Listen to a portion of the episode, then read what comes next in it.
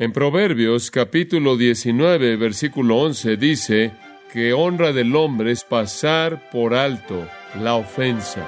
Nunca es un hombre más noble o más honorable que cuando él perdona.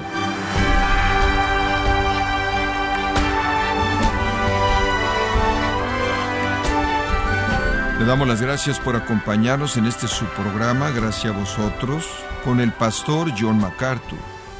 A pesar de las amenazas del mundo, la familia aún se mantiene. La familia estimula la lealtad y une a la gente. Entonces, ¿cómo puede unir a su familia y conocer la verdadera unidad? Yo le invito a que lo averigüe hoy, conforme John MacArthur continúa con la serie La familia, en gracia a vosotros. ¿Cuál es el componente más importante que hace que las relaciones se mantengan unidas a largo plazo? En una palabra, es el perdón. Es el perdón. ¿Por qué digo eso? Bueno, en primer lugar, no importa con quién está usted casado, le van a fallar, lo van a ofender, van a malinterpretar lo que usted dice, no lo van a entender, no van a entender lo que usted quiso decir por lo que usted hizo. Usted los va a ofender, usted va a pecar contra ellos, usted va a decepcionarlos. Esto es verdad en cualquier relación porque somos criaturas pecaminosas, somos criaturas caídas. Y lo que esencialmente evita la destrucción en las relaciones es el perdón. El perdón. De hecho, en Proverbios capítulo 19, versículo 11 dice que honra del hombre es pasar por alto la ofensa. Nunca es un hombre más noble o más honorable que cuando él perdona. Y francamente vivimos en una sociedad que no acepta esto, no lo reconoce, y como consecuencia las relaciones están destruyéndose por todos lados. Vivimos en una sociedad triste, camino realmente a la destrucción de sí misma. Y uno de los contribuyentes primordiales para esa autodestrucción es un menosprecio hacia el perdón. La gente está llena de amargura, llena de enojo, llena de odio, llena de venganza hacia otros creen que la venganza de alguna manera es una virtud, que devolverle a alguien el daño que le hizo a usted de alguna manera es correcto y saludable.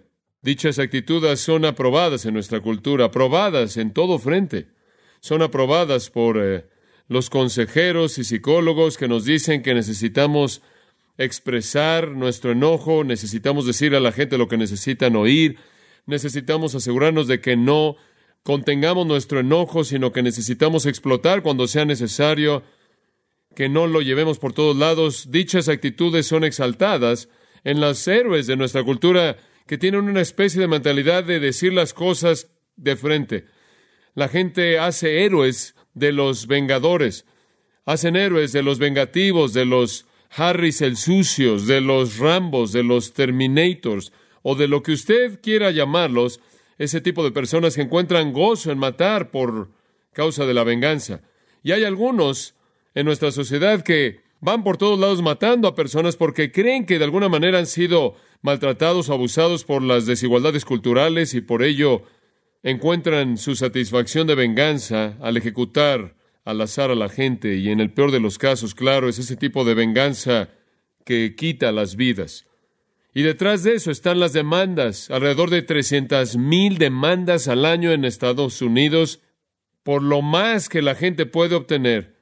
De la manera y en cualquier manera en la que la gente pueda buscar venganza, la van a buscar. Tenemos el 70% de los abogados del mundo simplemente para mantenernos al día con la cantidad de demandas que tenemos. Inclusive los que ayudan a la gente, los consejeros y psicólogos, nos dicen que no es saludable perdonar en su libro popular llamado Padres Tóxicos, uno que estoy seguro que no han leído, pero es un libro bastante interesante, Susan Forward escribió el libro y ella presenta lo que realmente es la actitud prevaleciente hacia el perdón en nuestra cultura. Ella tiene un capítulo en el libro titulado No tiene usted que perdonar.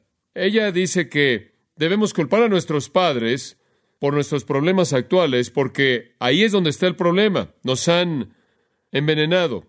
Todos tuvimos padres tóxicos, y el nuevo clamor es soy una víctima, no es mi culpa y no soy responsable.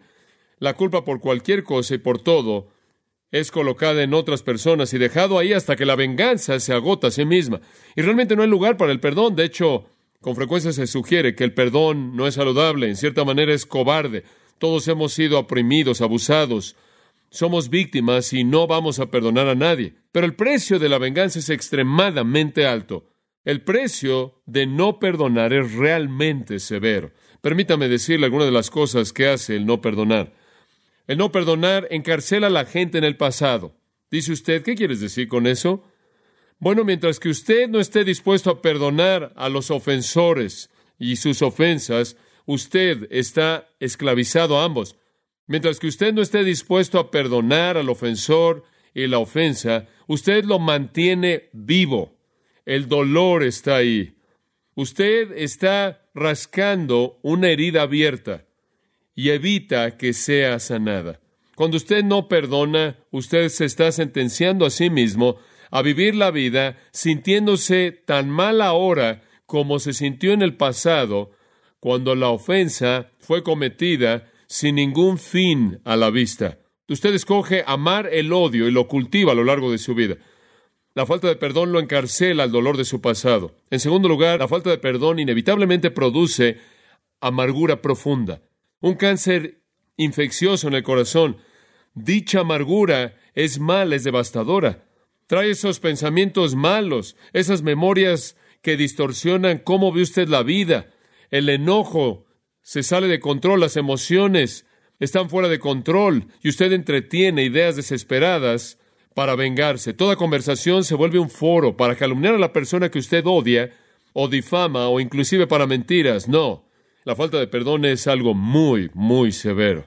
Más allá de la mera virtud de la misma, más allá de la mera nobleza de perdonar, permítame mostrarle algunos de los motivos más contundentes para perdonar. Número uno, y esto realmente está en el lugar en donde debe estar al principio de la lista. El perdón es el acto más semejante a Dios que una persona puede llevar a cabo. El perdón es el acto más parecido a Dios que una persona puede llevar a cabo. Ningún acto es más parecido a Dios que el perdón. Nunca usted se parece tanto a Él como cuando usted perdona a alguien que lo ha ofendido a usted. El perdón es una promesa verbalmente declarada que se concede de manera personal. Es una afirmación de amor inmerecido que afirma a un ofensor que no hay enojo, no hay odio, no hay deseo de venganza, porque la culpabilidad ha sido quitada, la culpabilidad, la responsabilidad ha sido quitada, no hay autocompasión y no hay amargura. Y esa es precisamente la actitud de Dios hacia pecadores.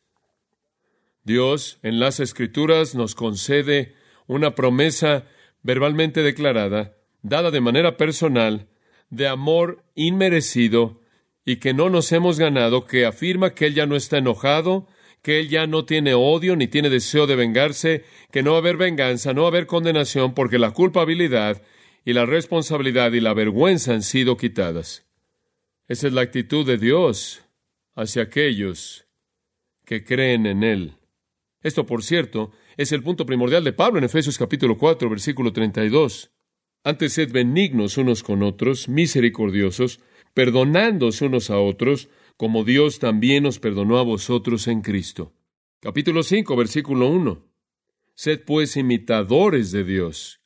Usted imita a Dios cuando usted perdona. Este es un llamado a ser semejante a Dios. Sea una persona perdonadora. Es difícil destruir una relación si usted perdona continuamente toda ofensa.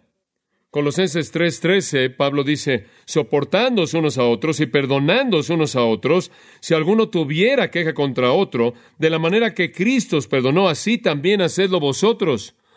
Es semejante a Dios el perdonar. De regreso en Mateo, capítulo 5, usted recuerda las palabras conocidas de nuestro Señor Jesús. Pero yo os digo, amad a vuestros enemigos, bendecid a los que os maldicen. Cuando hacen esto, son hijos de vuestro Padre. Él perdona Cuando usted perdona, usted es como Él. Amados, en su matrimonio, ustedes se dirigen a un desastre terrible si continuamente acumulan hostilidad debido a las ofensas, si usted continúa permitiendo que esas amarguras se desarrollan. Pero cuando hay una ofensa y hay perdón inmediato, está desapareciendo. Se acabó. Esa es la clave para cualquier relación. Hijos, lo mismo hacia sus padres. Padres, lo mismo hacia sus hijos. Hermano y hermana, hermano y hermano, hermana y hermana, es la misma situación. Perdón, perdón, porque eso es como Dios. Practique la virtud que es semejante a Dios. En segundo lugar, al pensar acerca de los motivos para el perdón, no es homicidio únicamente lo que es prohibido por el sexto mandamiento, no es homicidio únicamente lo que es prohibido por el sexto mandamiento. El sexto mandamiento, no matarás, involucra mucho más que tan solo la idea del homicidio. Dice usted, bueno, ¿cómo sabes eso? Porque Jesús explicó esto de manera muy clara. Mateo capítulo 5, escucha los versículos 21 y 22. Oíste que fue dicho a los antiguos, no matarás. No van a cometer homicidio, ese era el mandato. Y cualquiera que matare será culpable de juicio. En otras palabras, si usted comete homicidio, usted ha cometido un crimen y usted depende del veredicto de la corte en contra de usted. Pero, yo os digo, dice Jesús, digo que cualquiera que se enoje contra su hermano será culpable de juicio. En otras palabras, el punto no es solo que Dios dice no mates, sino que implícito en ello está el motivo, la actitud que resulta en eso, esto es el odio. Jesús dice, les estoy diciendo, ni siquiera estén enojados con su hermano. Sea lo suficientemente humilde como para que ninguna ofensa en contra de usted es digna de odio. Ninguna ofensa en contra de usted es digna de perdón porque se ve usted a sí mismo como nada. Es el opuesto de la autoestima. Todo lo que hace la secta de la autoestima es alimentar este monstruo. Al darle a la gente permiso de tener una perspectiva elevada de sí misma, de tal manera que cualquier cosa en contra de ellos, en cualquier forma, sea trivial o mínimo, es causa de gran gravedad y una ofensa justificable. En tercer lugar, y este es un punto muy importante cuando usted habla del perdón, Usted debe recordar, en tercer lugar, que la persona que lo ha ofendido a usted ha ofendido a Dios aún más. La persona que lo ha ofendido a usted ha ofendido más a Dios. Algunas veces oigo a alguien decir, ya me voy a salir de este matrimonio, ya estoy hasta aquí y no voy a tolerar un día más de esto, ya no voy a vivir con esto. Y creen que esa es la ofensa final en contra de Dios, cuando la realidad del asunto es que si ha habido pecado en la vida de esa persona que lo ha ofendido a usted, ha ofendido a Dios mucho más de lo que lo ha ofendido a usted. Escuche, si Dios, quien es el más santo, ha perdonado a aquel la ofensa mayor, ¿no puede usted, el que es menos santo, perdonarlo a él, esa ofensa menor? Sea lo que sea que ese cónyuge pecaminoso ha cometido contra usted, él o ella lo ha hecho contra Dios, y Dios perdona de manera total, plena, libre, absoluta. Y si Dios, quien es el más santo y el más ofendido, puede perdonar, ¿no puede usted, el menos santo y el menos ofendido, no perdonar? Usted se acuerda cuando David pecó al involucrarse a sí mismo en una relación con Betsabé, asegurándose de que debido a aquel la codició, su marido no regresara en la escena, él lo metió en una situación de compromiso en la batalla, en donde básicamente perdió su vida y realmente hubo homicidio, como también adulterio. Y usted se acuerda cuando David estaba recitando ante Dios su penitencia, él dice en el Salmo 51, contra ti y contra ti solo he pecado. Él tenía la perspectiva correcta. Sí, él había ofendido a Betsabé, él había ofendido a Urias, él había ofendido a la familia, él había ofendido a la nación sobre la cual él era rey, él había ofendido a su propia familia, él había ofendido a sus propios amigos, pero más que cualquier otra cosa, él había ofendido a Dios por su iniquidad terrible, terrible. Él dice en el Salmo 41.4, sana mi alma, porque contra ti he pecado. Ahora Dios es aquel en contra se peca de manera más severa en cualquier situación. Cualquier pecado es sobre cualquier otra persona contra él de la manera más severa. Nosotros, francamente, en cierta manera somos algo incidentales. ¿Y entonces qué? si me ofendió. Eso realmente es incidental cuando hablamos del punto más importante. Y Dios, quien es ofendido de manera tan severa, perdona con tanta disposición. ¿Cómo es que nosotros, que somos ofendidos a un grado mucho menor, a un grado mínimo, no podamos perdonar? Entonces perdonamos. Perdonamos porque nunca nos parecemos tanto a Dios como cuando perdonamos. Perdonamos porque Dios prohíbe el enojo y el odio y actitudes de venganza y perdonamos porque Dios, quien es el más ofendido, ha perdonado y nosotros, los que somos los menos ofendidos, ciertamente podemos hacer lo mismo. Permítame llevarle un cuarto punto y simplemente esto expande el tercero. Es simplemente razonable que aquellos perdonados de los pecados mayores perdonen los menores. Ahora esto, yo sé, si usted lo piensa, va a traer a su mente Mateo 18, así que pasa a Mateo 18. Algunas personas son traídas ante el rey. Le deben una deuda masiva que nunca podían pagar. Él los perdona. A uno de estos hombres se le perdona esta deuda masiva impagable, lo cual es el retrato del castigo eterno y nuestro peso del pecado, y él es perdonado. Él acepta el perdón, sale, encuentra un hombre que le debe unas cuantas semanas de sueldo y estrangula al hombre. Y dice, quiero que me pagues, quiero que me pagues, y el hombre no puede pagarle, y entonces lo avienta a la prisión. Es inconcebible. Y los discípulos realmente están boquiabiertos ante esto, no lo pueden creer. Estoy seguro, conforme Jesús presentó la historia, los habría sacudido de manera absoluta hasta lo más profundo de su ser el hecho de que alguien se le perdonara tanto y después se diera la vuelta y no perdonara a alguien tampoco. Y no es exactamente lo que hacemos todo el tiempo, todo el tiempo. Hemos sido perdonados por Dios, una deuda impagable, inconcebible. ¿No perdonaremos las deudas menores que otros nos deben? En su matrimonio usted necesita apresurarse a perdonar lo más rápido que pueda. Inclusive cuando la ofensa se está llevando a cabo, todos sus pensamientos deben estar dirigidos hacia el perdón. Qué ingratitud tan insensible tuvo este siervo en Mateo 18 y lo demuestra a quien se le perdonó esta deuda impagable y después salió corriendo y encontró a alguien y no lo perdonó. ¿Es usted una corte más elevada que Dios? ¿Es usted más digno que Dios? ¿Tiene usted un derecho de aferrarse a su hostilidad y enojo que Dios no tiene? ¿Tiene una ley más demandante que la de Dios? ¿Usted es digno de un mejor trato que Dios? Es inconcebible. Una quinta razón para perdonar. El que no perdona no disfrutará del amor de otros cristianos. El que no perdona no disfrutará del amor de otros cristianos. Permítame decirle lo que sucede en un matrimonio y sucede todo el tiempo. La esposa dice, estoy hasta aquí de este hombre, se acabó. Ya no voy a tolerar esto más, ya no lo voy a perdonar, lo he perdonado lo suficiente, ya no lo vuelvo a perdonar, ya acabé, no tengo nada más que resentimiento, hostilidad, odio, amargura, Estoy hasta aquí. ¿Sabe lo que sucede?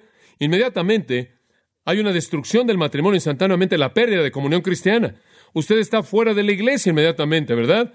Y en cuestión de meses, adivine qué, en un servicio de comunión su nombre es leído por mí o por otro pastor, ¿no es cierto?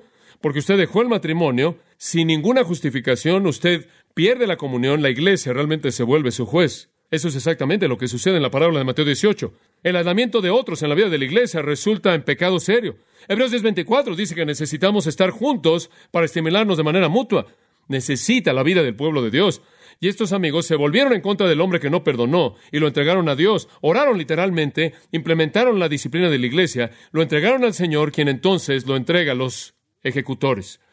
Y eso nos lleva al sexto punto. El no perdonar resulta en disciplina divina. ¿Qué le pasó a este hombre? Versículo 32. El rey o el Señor lo llama y le dice, siervo impío, toda esa deuda te perdoné porque me pediste. ¿No deberías tú también haber tenido misericordia de tu consiervo, así como yo tuve misericordia de ti? Es increíble que no lo tuvo. Y su Señor ahora, movido con enojo, lo entrega a los atormentadores hasta que pagara todo lo que le debía. Así también mi Padre Celestial hará con cada uno de vosotros si no perdona a su hermano desde el corazón. ¿Qué es lo que está diciendo? Si usted no perdona a otro, entonces el Señor lo va a entregar a los atormentadores. ¿Qué es eso?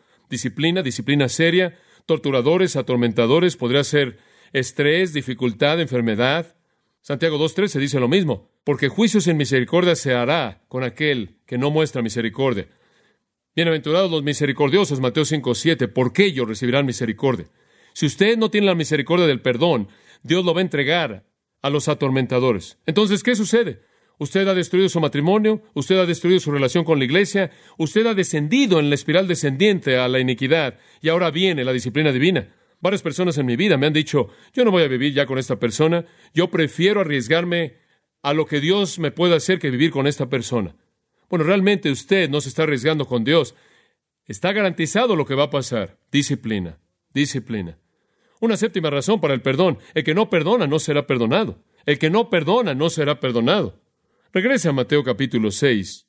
Y esto va de la mano con el punto que acabamos de ver en esa parábola, que si usted no perdona a otro, el Señor lo va a disciplinar a usted. Esta es otra manera de verlo, pero enfatiza un aspecto un poco diferente.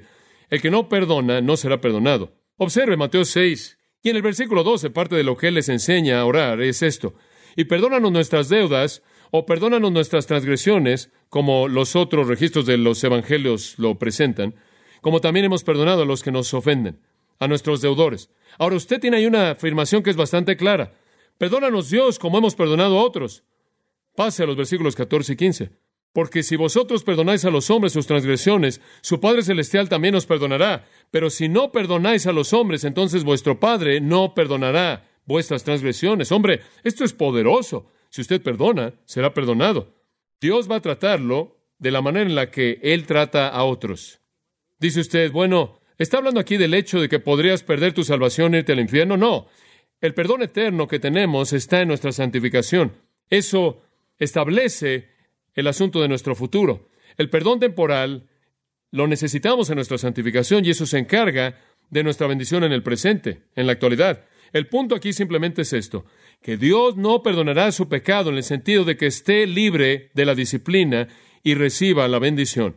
¿Sabe usted lo que le pasa como creyente cuando peca? Usted se involucra en pecado prolongado. No es que de pronto va a perder su salvación y se viera al infierno, pero le voy a decir lo que sucede. Usted comienza a ser disciplinado y pierde la bendición. El perdón eterno está cubierto, pero aquí y ahora el perdón temporal que contiene la disciplina y derrama la bendición no va a ser de usted. He visto esto a lo largo de los años como pastor. He visto a muchas personas. He visto a personas con vaciedad en sus vidas, con una sequedad terrible, con una vida insípida, gente con falta de gozo, falta de poder, una falta de relaciones matrimoniales significativas, y realmente creo que con mucha frecuencia se debe al hecho de que no hay perdón hacia el pecado en sus corazones, hacia una persona en su familia. Y cuando no perdonan, Dios continúa disciplinando y la vida es miserable y la bendición no está ahí. Si hay algo que yo quiero de la vida es la bendición de Dios. Digo, supongo que podría llegar al punto de decir que yo viviría con cualquier persona si pudiera tener la bendición de Dios. Eso es lo que yo buscaría sobre cualquier otra cosa. Y humillarme a mí mismo y aceptar alguna dificultad en la vida humana para tener el gozo del cielo es una alternativa simple para mí. Un punto final que clama a nosotros para que perdonemos. Este es un punto muy importante. Podría ser un mensaje entero, una serie entera. Las ofensas en contra de usted son sus pruebas. Las ofensas en contra de usted son pruebas para usted. Escuche con atención. Y mediante esas pruebas, ¿qué es lo que Dios está haciendo? Lo está perfeccionando. Tened por sumo gozo, hermanos, cuando os halléis en diversas pruebas, porque la prueba de vuestra fe lleva a cabo una obra perfecta. Primera de Pedro 5:10, después de que habéis sufrido por un poco de tiempo, el Señor os perfeccione. Segunda de Corintios 12, simplemente una porción absolutamente magnífica de las Escrituras. El apóstol Pablo habla de su aguijón en la carne, su aflicción, su insulto, su persecución, dificultades, y dice, Estoy contento con todo esto, porque cuando soy débil, entonces soy qué? Fuerte. Su poder es perfeccionado en mi debilidad. Su gracia es suficiente en mis debilidades. Permítame decirle algo. Usted podrá pensar que tiene un matrimonio difícil, podrá pensar que tiene una situación difícil, jóvenes con sus padres, podrá pensar que tiene conflicto en el hogar. Permítame decirle esto. Sus ofensas, las ofensas que son cometidas en contra de usted, son las pruebas mismas que Dios usará para hacerlo como su hijo. No huya de ellas. La crítica, injusticias, ofensas, persecuciones, maltratos, son para el propósito de su madurez espiritual. No huya de ese proceso. Quédese ahí. quédese ahí. Aun si su vida entera, quizás se da cuenta de que quizás, quizás pude haber encontrado a alguien más que hubiera hecho mi vida más feliz. Si usted responde al estrés y a la dificultad de manera apropiada, esas pruebas lo harán como Cristo. Y esa es la meta más noble de todas. Esté poco preocupado por sus heridas personales y muy preocupado por su santidad personal. Recuerde que en sus pruebas Dios está operando, haciéndolo usted fuerte y santo. Y cuando todo es dicho y hecho, lo que mantiene una relación unida es perdón. Porque vamos a fallar y vamos a ofender y vamos a herir y nos va a doler. Pero en donde hay perdón instantáneo y total y constante, la relación se mantiene unida. Y Dios es honrado y la bendición es derramada.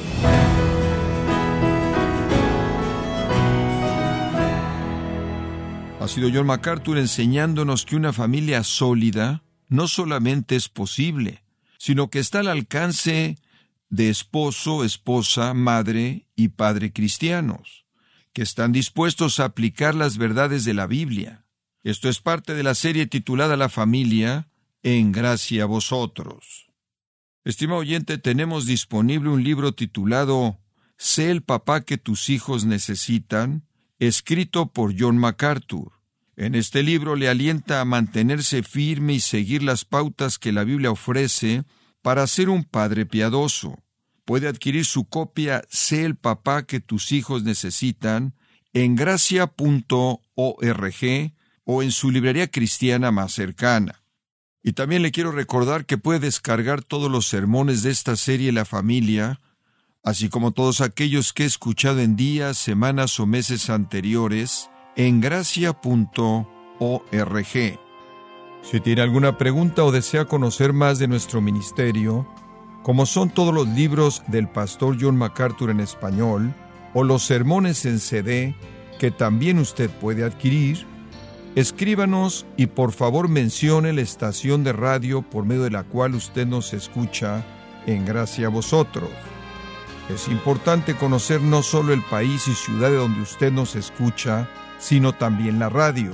Para quienes contactan nuestro ministerio por primera vez, pueden solicitar una copia del mensaje de promoción sin costo alguno, un mensaje por oyente únicamente. Si usted vive en los Estados Unidos o Puerto Rico, escríbanos a Gracia Vosotros, P.O. Box 4000, Panorama City, California 91412 o puede escribirnos a través del siguiente correo electrónico radio arroba gracia punto org. Y en nuestra oración que Dios haya obrado en su vida y hablado a su corazón, desafiándole y ministrándole por medio de la enseñanza de su palabra. Y tenga presente que sus oraciones son vitales y que puede ofrendar a gracia a vosotros yendo a nuestra página en gracia.org.